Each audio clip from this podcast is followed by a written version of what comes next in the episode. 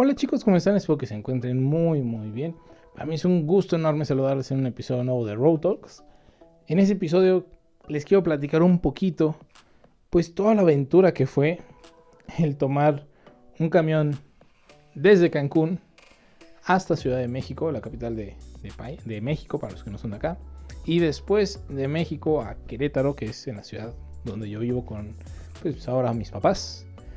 Eh, realmente este, este contarles el viaje no es nada más simplemente turístico, sino que también tiene como sus pequeños puntos de reflexión de lo que yo viví mientras me alejaba de la ciudad, donde realmente yo experimenté una gran alegría y una gran, pues, ¿cómo llamarle? Una gran felicidad, una plenitud, de cierta manera, de decir qué bien se vive aquí.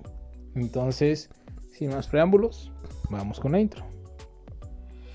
Hola, soy Delian, conferencista, podcaster, risoterapeuta y creador de contenido. Firme creyente de que todos podemos hacer grandes cosas por la sociedad desde el lugar en el que estamos. Road Talks es un proyecto con el que busco ayudarte a ver la vida de una manera diferente y motivarte a sacar siempre la mejor versión de ti para los demás.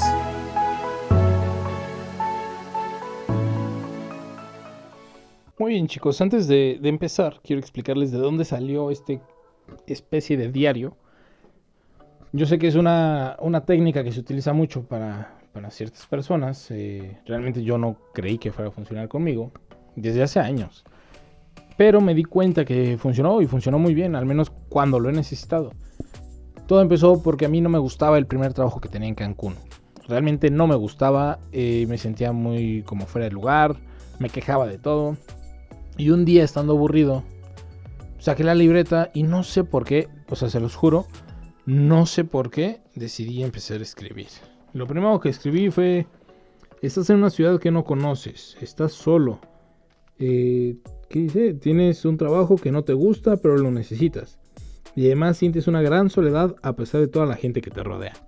Ese es el primer párrafo que yo escribí en la libreta estando en Cancún. No le puse fecha, no sé por qué, se me olvidó poner fecha, yo creo. Pero realmente fue duro. O sea, eso fue en diciembre, estoy segurísimo que fue en diciembre.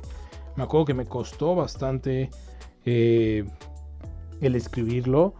Y realmente yo necesitaba desahogar mucho porque pues, no dejaba de pensar en muchos problemas que tenía en ese momento, muchos problemas que yo decía, pues es que ya no quiero, ya no, o sea, voy llegando y ya me están lloviendo los vergazos, o sea, me costó no tanto encontrar trabajo, pero no me gustaba en ese momento. No le encontraba ese, ese plus, ese, ay, mira, sí me gusta, lo disfruto de cierta manera. Eh, tenía el problema, tener problemas personales, eh, problemas de relación, problemas con amigos, problemas con familia. Con todo el mundo tenía yo problemas porque, pues, chico problemático de siempre, ¿no?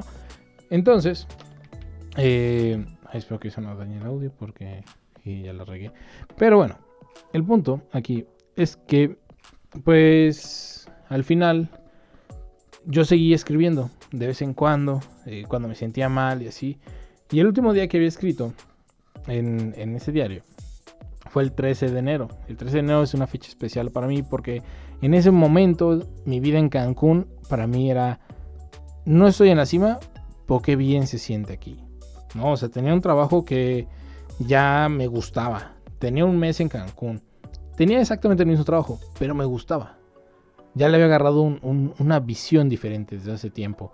Ganaba bien, podía ahorrar, podía salir de viajecito, podía salir con unos amigos, podía hacer muchas cosas que yo quería hacer.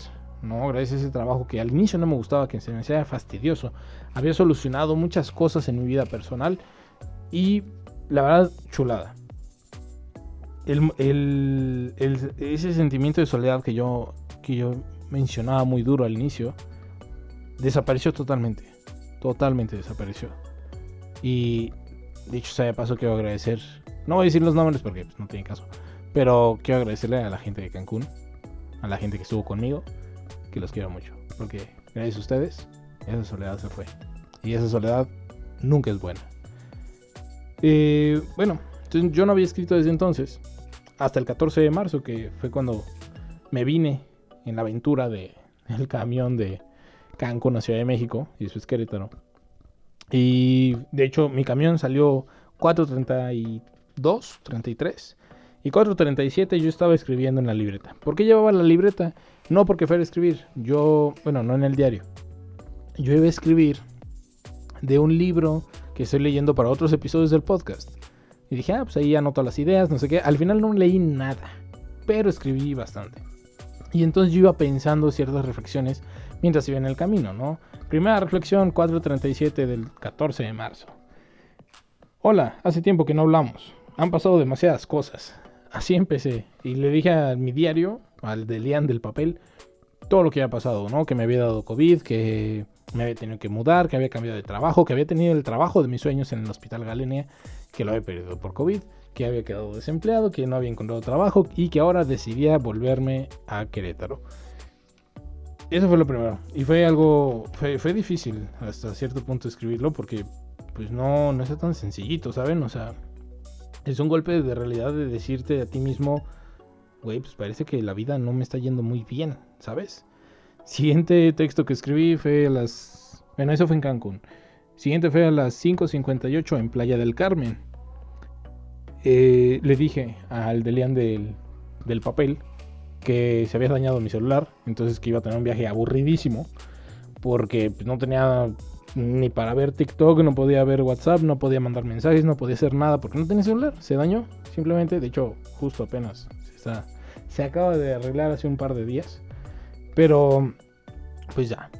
Eh, también menciono que estoy tranquilo, que me costó mucho despedirme de la gente que dejo en Cancún, pero pues estoy ahí como en una sola pieza, sabiendo que en algunos meses volverás. Así, así lo puse.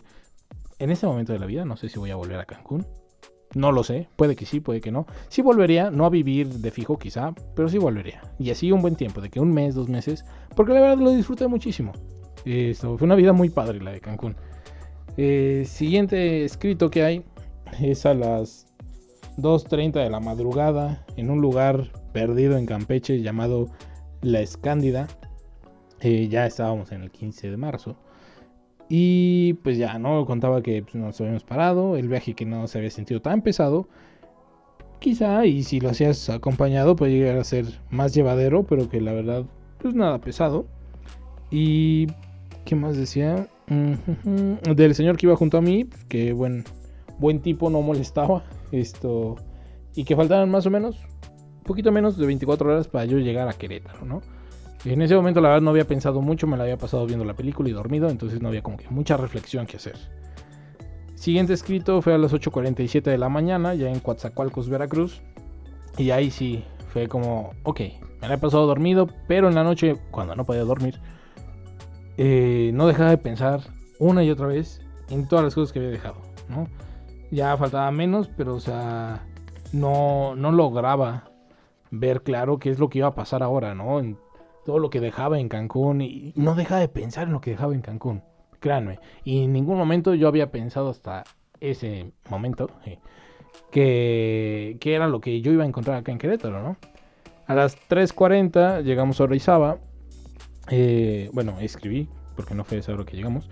Eh, hicimos una parada, ahí fui a conocer el centro, bueno, según yo era el centro, no sé, no tenía Google Maps para checarlo, ¿no? Pero me salí así y me dijeron, tienes 40 minutos para, para volver, ¿no? Pues me bajé, dije camión 15, regreso 15, me sobran 10, pues ya la hice, ¿no? Eh, fui a conocer un parquecito muy bonito, muy chulo. Eh, mi compañero de, de, camión me invitó pizza. Fue un momento muy emotivo, muy bonito. No, no bonito, no, pero sí emotivo porque me dio de comer y yo tenía hambre. Y yo venía así como que comiendo pura tontería. Y eh, decía que yo pensaba que la mayoría del viaje yo iba a venir pues, aburridísimo, ¿no? Pero no, o sea, realmente pues, había estado, sí, durmiendo un rato, pero también, pues, con cientos de pensamientos en la cabeza, ¿no? De la gente que yo había dejado y así. Y fue ahí cuando me di cuenta y lo escribí y dije, no, ya, tengo que parar de pensar en lo que dejé y empezar a pensar en lo que voy a encontrar. Porque si no, esto no va a ayudar para nada. Y empecé a pensar con los, con los paisajes de la Bella Veracruz. La verdad, muy bonitos ahí por el pico de Orizaba y así. Eh, pues que era lo que me esperaba en Querétaro, ¿no? O sea, realmente, ¿qué iba a encontrar acá, no? Mi familia, un plato de comida caliente cada vez que lo quisiera, una casa donde vivir, trabajo seguramente, que de hecho no hemos encontrado. hasta el momento en donde estoy grabando esto. Quizá para cuando lo suba ya encontré, pero eh, no he encontrado. Pero, o sea, muchas cosas que iba a encontrar, ¿no? Un apoyo, amigos, familia, gente que me quiere. Entonces, realmente no era que yo llegara, o sea, llegué a Querétaro con más cosas de las que encontré cuando llegué a Cancún, ¿no? Eh, ya más tarde, a las 6.32, llegamos a Puebla. Bella y airosa Puebla.